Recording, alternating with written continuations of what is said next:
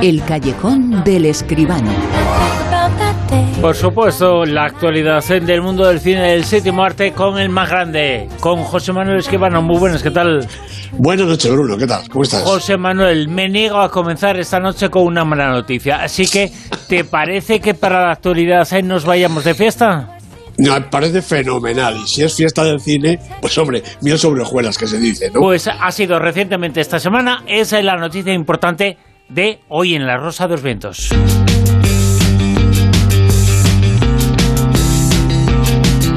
Noticia e información, José Manuel, que nos habla precisamente de eso, de la fiesta del cine, una fiesta que ha sido por todo lo alto un Sí, sí, sí. Sí, sí, yo creo que por más de un motivo, ¿no? Bueno, la fiesta del cine número 19, que ya está bien, ¿eh? Esto ya, ya es una costumbre. Bueno, se celebró pues de lunes a jueves de la pasada semana y terminó con 1.291.799 exactamente entradas vendidas. Ojo, un 82% más que la fiesta del cine anterior, que fue en mayo, que apenas reunió, esa, esa la verdad que fue una ruina, apenas 700.000 espectadores, ¿no? Es verdad, es verdad, por cierto, que por más de un motivo, que este año la fiesta ha sido más completa porque reunió un día más, en lugar de ser de lunes a miércoles, pues ha sido de lunes a jueves. El jueves, que era el 6 de octubre, que como ya vamos sabiendo todos, es el Día del Cine Español. Entonces, para celebrar ese día, pues se alargó una jornada más la fiesta del cine. Bueno, los cuatro días han tenido naturalmente eh, rendimientos distintos. El lunes hubo 201.000 espectadores, el martes 283.000 casi, el miércoles casi 409.000, que para un día, un miércoles, debe ser que les parecía que era el día del espectador, ¿no? Es una taquilla que está muy bien. Y el jueves un poquito menos, pero también muy buena taquilla, casi 400.000, 399.146 espectadores. Eh, eh, fíjate, en relación a las fiestas del cine de las mismas fechas, de octubre de años pasados, en el 2021 la cifra fue de 1.340.000 espectadores, es decir, que es un poquito más que este año, ¿no? Y en 2019, 2.292.000. El récord está en el 2016, que se vendieron más de dos millones y medio, dos millones quinientos noventa y nueve mil entradas. Eh, esto marca un poco la tónica, ¿verdad? Que estamos viendo en la taquilla también de estos años. Va, va un poquito bajando, aunque hay que reseñar, desde luego, que la fiesta del cine de este año ha sido mucho mejor que la de mayo y bueno, pues más o menos, un poquito menos, pero más o menos como la de años anteriores. Las películas más taquilleras, pues mira, la más taquillera ha sido Smile, el, el estreno de terror de este año, de esta temporada. Después ha estado el reestreno de Avatar, me dicen que mucha gente ha ido a verla pensando que era la segunda Avatar, la que se va a estrenar en diciembre, ¿no? Pero en fin, no, era una reposición del Avatar que todos conocemos. Luego, Modelo 77, No te preocupes, querida, Tadeo Jones 3, otra película española, Viaje al Paraíso, La vida padre, nuevamente una peli española, seguida, atención, de los renglones torcidos de Dios, otra peli española, pero que además se estrenó el jueves, con lo cual no ha participado en los tres primeros días. Es, me parece una noticia estupenda y además creo que esta peli va a ser seguramente una de las películas de este final de año. ¿no? Después Bullet Train y La chica salvaje. Esas son las diez películas más taquilleras de esta fiesta del cine que, como decíamos, ha tenido yo creo que un éxito no para tirar todos los cohetes del mundo, pero para tirar unos pocos. Los renglones torcidos de Dios es el libro español, la novela española más vendida. 4 millones de ejemplares en el siglo XX. Esperemos que en el mundo del cine sea así. Esta fiesta del cine demuestra varias cosas. Una de ellas que demuestra que está vivo el mundo del cine, que la gente quiere ir al cine, eh, quiere ir a la pantalla. Hay cosas, hay cambios, pero evidentemente quiere ir y quiere asistir.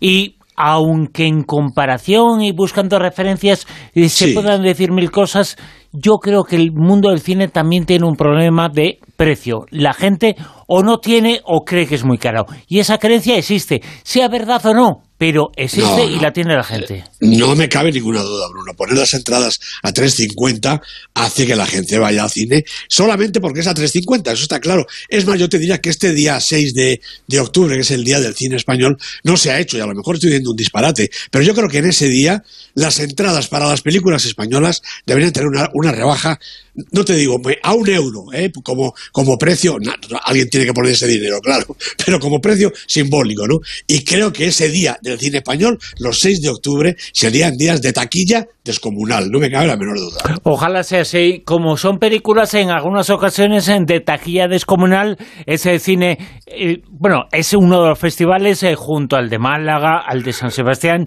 pero uno de los más importantes de nuestro país y es el más importante, uno de los más importantes mundo en cuanto a cine fantástico, que ha comenzado ya el Festival de Sitges.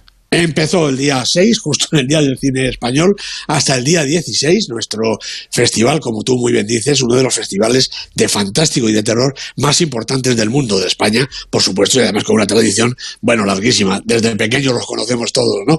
Bueno, del, del 6 al 16, como decía, de este mes, casi 300 películas, ¿eh? 283 he, contado, ¿no? 81 son cortometrajes y 4 son series de televisión que también Sitches las va incorporando, ¿no? Pero casi 200 más pues son películas, eh, largometrajes para la pantalla. Ha inaugurado Venus, la peli de Jaume Balagueró, de la que todo el mundo habla bien, y va a clausurar hasta los huesos, la peli de Luca Guadagnino, que tuvo bastante repercusión en el pasado Venecia. Bueno, de esos eh, casi tres centenares de obras, hay películas de 40 directoras, que yo creo que va siendo un hito realmente importante. 40 directoras dedicadas al cine fantástico, fantástico y de terror. Creo que esto es un dato que realmente merece la pena. Y lo que merece la pena, desde luego, es irse a Sitges estos días, la ciudad como siempre, se vuelca con el festival y esta no es la fiesta del cine, esta es la fiesta del cine de terror, del fantástico y de la ciencia ficción toda España y todo el mundo con Sitges 2022. Y con esa fiesta de cine, semanas de noticias muy importantes en nuestro país, ese festival, el de Sitges, y ese festival, auténtico festival de gente, ha ido mucho a la fiesta del cine. Y decía yo al comienzo del programa que no quería tampoco comenzar el callejón contigo con una mala noticia, porque la mala noticia y la noticia difícil es en la taquilla en el mundo del cine los datos que seguimos aquí semana tras semana y son datos de la semana pasada pero los últimos datos no nos hablan de que la gente esté volviendo mm. al cine si no hay un impulso especial Efectivamente, son datos del fin de semana justo, el fin de semana pasado, justo antes de la fiesta del cine. Bueno, pues prácticamente sin variación. 3.770.000 euros, 60.000 más que el fin de anterior, es decir, que está la cosa arriba abajo. Y fíjate que ha habido este fin de semana pasado 16 estrenos, pero la verdad es que ninguno capaz de, de. El número uno ha sido también en el fin de semana Avatar, eh, casi un millón de euros, 955.000, pero en 500 pantallas. Bueno, esto es una operación de marketing descarada, ¿no? Para que volvamos a recordar en la película y entremos con más ganas en la segunda parte. La segunda ha sido ese estreno de terror que decíamos antes, Smile. Ha hecho 550.000 euros y ha relegado a la tercera plaza a Tadeo Jones, que todavía ha hecho 430.000 y lleva ya 9 millones de euros acumulados. Es la segunda película española en taquilla, detrás del padre no hay más que uno, que lleva ya recaudados 15 millones y medio, pero los nueve de Tadeo Jones no está nada mal. Y fíjate, un dato que me sirve pues para, para, yo creo que para desconsolarme todavía más, porque yo no entiendo, fíjate que llevo años y no termino de entender esto del mundo del cine. Una película estupenda como Argentina 1985, la película de Santiago Mitre, con un maravilloso Ricardo Darín, ha triunfado en San Sebastián, ha triunfado en todo el mundo. Bueno, pues ha quedado la novena en la taquilla con 95.000 euros y se ha estrenado entiéndeme, en 57 cines, Bruno. ¿Cómo se puede estrenar esta película que viene con todo el marchamo, que puede ser una de las películas del final de año, en 57 cines? De verdad, yo es que no lo entiendo. Y yo tampoco puedo entender el poco gusto que existe por determinadas cosas. Hay gusto por otras cosas importantes en el mundo del cine, pero por auténticas maravillas hay que son todas en las que está Ricardo Alarín, que esta película no haya triunfado. Bueno, eh, por lo menos está triunfando la que vamos a comentar a continuación, en la también es el cine español, está triunfando en los comentarios, en las críticas, en lo que piensa la gente de esta película. Es dirigida por Juan Diego Boto, es En los márgenes.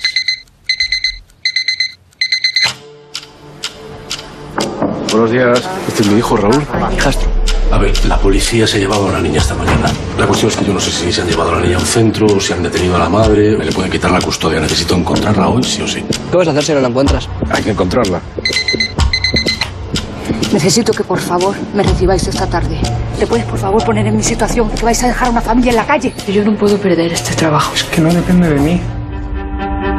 Pasámonos antes de que vengan. Que me echen, que está en mi casa. Una película que nos habla de un problema muy importante en la sociedad española, un problema que fue importantísimo y gravísimo hace unos años, en la crisis que comenzó en el año 2008, pero que también es importante hoy, el mundo de los desahucios, Sí. que están acabando con la vida, la tranquilidad y la decencia que tienen que tener muchas eh, familias, y sobre todo familias que en ocasiones tienen hijas, hijos, y quienes les quitan la vivienda no tienen ningún tipo de sentimiento, no tienen absolutamente nada de corazón ni de razón. José Manuel. Pues lo has dicho muy bien y este es uno de los temas, el principal que atraviesa la peli de Juan Diego Boto en los márgenes. La producción es de Penélope Cruz, de Álvaro Longoria, junto con Gaetán David y André Longi. El guion de Juan Diego Boto y de Olga Rodríguez, su compañera y guionista en, en otros eh, afanes también, y los protagonistas Penélope Cruz, Luis Tosar y el propio Juan Diego Boto. Bueno, Juan Diego Boto, yo lo conocemos todo el mundo, ¿no? Nació en Buenos Aires, aunque lleva toda la vida en España, tiene 47 años y una dilatada carrera como actor con casi 70 títulos en, en su haber. ¿no? También es escritor y autor teatral, reconocido, incluso premiado. Y dirige ahora su primer largometraje para la pantalla grande, tras un segmento de Hay motivo y un episodio de la serie Relatos confinados. En los márgenes es un proyecto creado codo con codo con Penélope Cruz. Han tardado años en levantarlo, bueno, pues por razones evidentes que no vamos a descubrir aquí. Penélope y Juan Diego son amigos desde hace muchos años y ella quería producirle una historia de amor y celos que hubiera escrito él. Esa película nunca se llevó a cabo, pero a cambio Boto ha realizado esta historia de tremenda y dolorosa actualidad, como muy bien decías. Es un relato que transcurre a lo largo de un día en el que varios personajes entrecruzan sus vidas, presididas todas por la urgencia, la injusticia y el dolor. Un matrimonio joven y sin recursos afronta el desahucio de su vivienda y Azucena, la mujer, está espléndida una vez más, Penélope Cruz, lucha con todas sus fuerzas para impedirlo. Un hombre vive una vida de mentiras sin querer ver a su madre y tener que confesarle su fracaso. Y la mujer, por su parte, mantiene toda la ilusión en su hijo y tampoco quiere decirle la gravedad de su propia situación. Una joven madre magrebí está a punto de perder a su hija pequeña a manos de los servicios sociales. Ella no lo sabe porque está trabajando y nadie sabe dónde. Y Rafael, un abogado, marido y padre desastroso, pero con altísima conciencia social, trata, entre otras cosas, de encontrarla y de que pueda recuperar a la niña. Con él está su hijo, un chaval que ha perdido por su culpa una excursión escolar y que se ve forzado a pasar el día con su detestable padre. Bueno, algunas de estas historias llegan a cruzarse en la pantalla, pero las que mantienen el peso del argumento y su ritmo, frenético y contrarreloj en algunos momentos, son la lucha de Azucena por conservar su piso, con la sombra de la policía judicial cerniéndose sobre ella, y la carrera de Rafael por encontrar a la joven madre amenazada de una tragedia irreparable. Sobre todo la primera historia que centra la película en el drama de los desahucios, algo que parece que ha desaparecido de la actualidad, efectivamente, pero que sigue sucediendo cada día con vergonzosa frecuencia. Bueno, Juan Diego Boto abre en canal esta realidad, ahondando en sus causas y mostrando de manera casi documental la lucha de los afectados. Bueno, afectadas, habría que decir mejor, porque esta pelea la protagonizan sobre todo mujeres en la película y también en la realidad. Aquí aparece también la apuesta solidaria del vecindario y de las asociaciones contra los desahucios, presentes de manera explícita y no se sabe si resolutiva en las imágenes. Y también vemos la intimidad de los personajes, su carácter y sus actitudes en un acierto del guion que los dota de humanidad y de cercanía y revela sus valores y sus miedos, sus triunfos y sus derrotas, que también las hay y bien amargas, pero solo las vemos y las tenemos enfrente de nuestros ojos y no como titula la película, en los márgenes de esta sociedad bien pensante, bien nutrida y concienzudamente desinformada.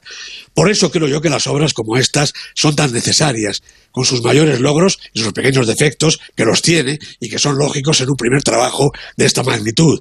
Bueno, estos son pues algún titubeo, algún sobreescrito, detalles que no empañan los aciertos, una muy buena creación de personajes, una espléndida interpretación de Penélope, el incombustible Luis Tosar y el joven Cristian Checa a la cabeza del reparto, y el valor y el compromiso de apostar por dar este aldabonazo en nuestras vidas y mostrar un problema tan importante que es una tragedia, una lacra de nuestro mundo todavía sin solucionar. El cine español, como siempre, muy comprometido también con esta película. El estreno como director de Juan Diego Boto ha sido el comentario y la crítica de esta noche en los márgenes. Vamos ya con el Super 10.